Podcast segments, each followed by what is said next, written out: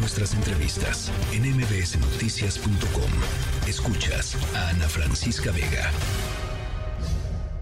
No hay nada que temer, que nosotros actuamos de manera responsable, que vamos hacia una mejor atención médica, atención médica de calidad, universal, es decir, a todos, sin que falten medicamentos, médicos, especialistas. Vamos a seguir protegiendo a todos los enfermos. y en el caso de las normas a las que se menciona, es un asunto que lo han querido hacer grande, los mercaderes de la medicina. Hay verdaderas mafias en todo lo relacionado con el sector médico, no solo en México, en el mundo.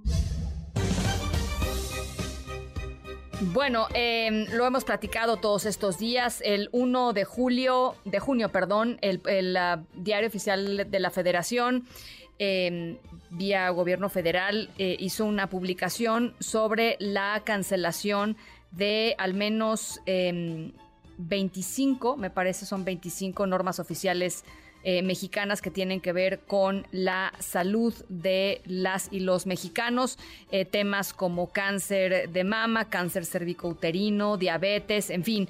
Eh, hoy se publica un artículo muy interesante en el portal Animal Político en donde Jorge Cano, Carlos Vázquez y Mariana Campos, quien está con nosotros en la línea telefónica, dice, es el peor momento para cancelar las normas oficiales en salud y yo tenía muchas ganas de conversar contigo sobre el tema, Mariana.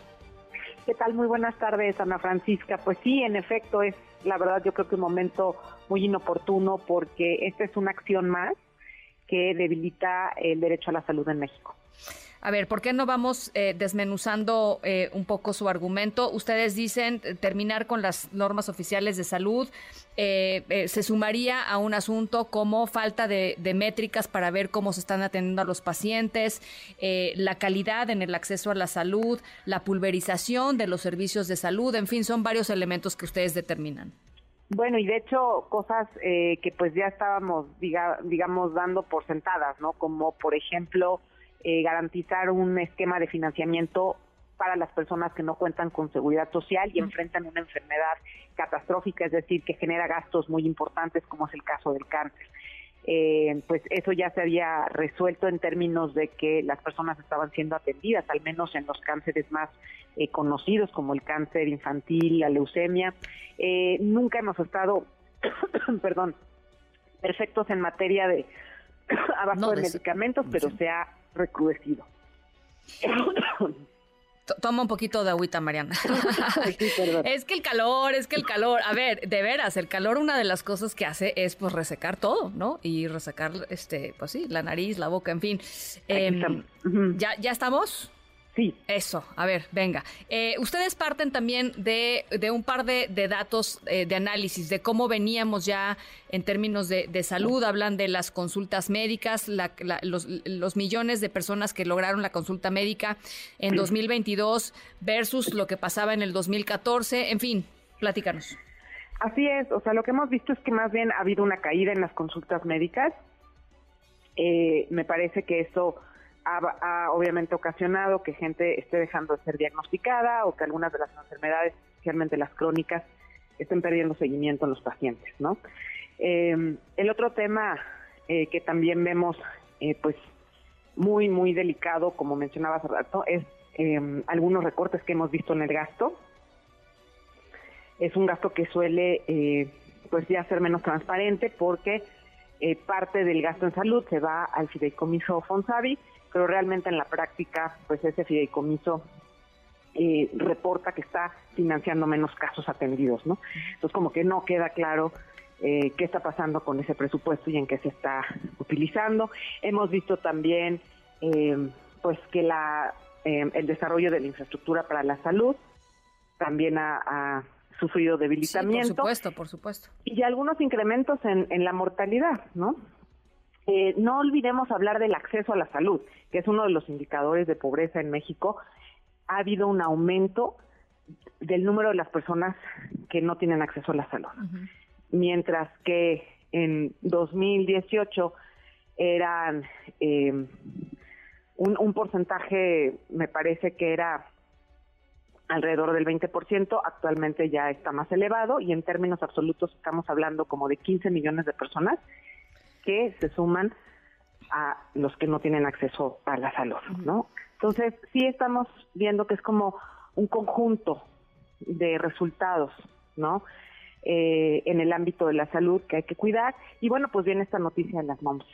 Oye, una de las cosas que ustedes ponen en este artículo que ya decía está en el portal de Animal Político es que de acuerdo con datos de la Organización Mundial de la Salud, porque cuando la gente oye lo de los, las NOMS dice, bueno, pues a mí qué, ¿no? O sea, a mí qué, yo llego al hospital y eventualmente me tratan y lo que sea. Pero de acuerdo con la Organización Mundial de la Salud, eh, eh, eh aproximadamente el 70% de los países eh, pertenecientes a la OMS cuentan con directrices nacionales para la prevención y el tratamiento de cosas como el cáncer cervicouterino, pero no nada más eh, eh, cuentan con ellos, sino que contar con ellos implica que hay una incidencia más baja en términos de la mortalidad. Es decir, las normas oficiales de salud salvan vidas. Es correcto. vemos claramente que es un porcentaje relativamente bajo de, los países que no cuentan con esta normativa y además coincide con que son los países de muy bajo desarrollo. Varios de ellos se ubican en África, en, en, el, en el África subsahariana y cuando uno ve los países que cuentan con esta normativa y que además la normativa se utiliza para evaluar los procedimientos y todo, pues estamos hablando de los países más desarrollados como los del norte de Europa. Cuando comparamos las, eh, digamos, cifras de mortalidad entre ambos grupos de países, pues nos damos cuenta que, por ejemplo, en en Noruega, cuando hablamos del cáncer cervicouterino, eh, la mortalidad está en 24%, mientras que si tú te vas a Guinea o Afganistán, están alrededor de 70%.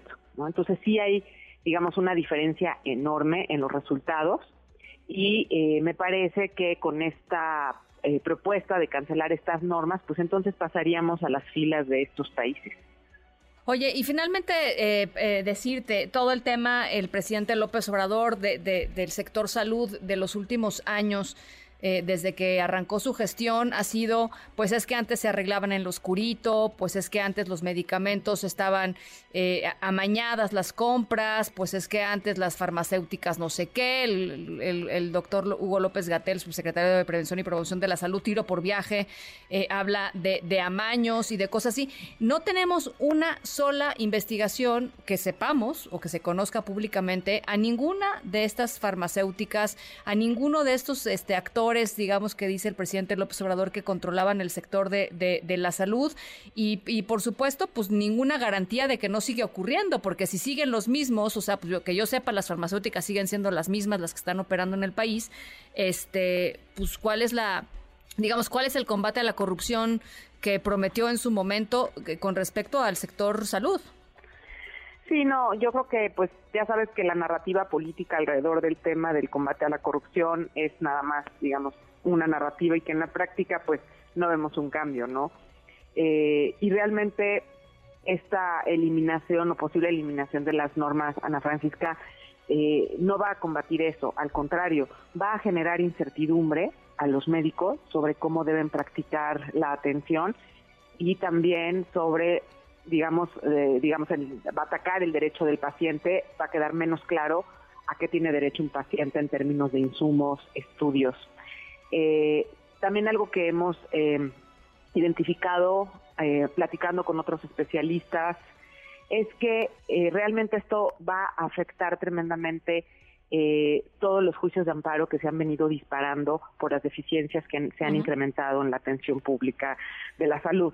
Entonces, eh, no es casualidad que ha aumentado en más de 500% el, el, los número, el número de juicios de amparo que pacientes han tenido que eh, interponer ya en el Poder Judicial en contra de los servicios que han recibido.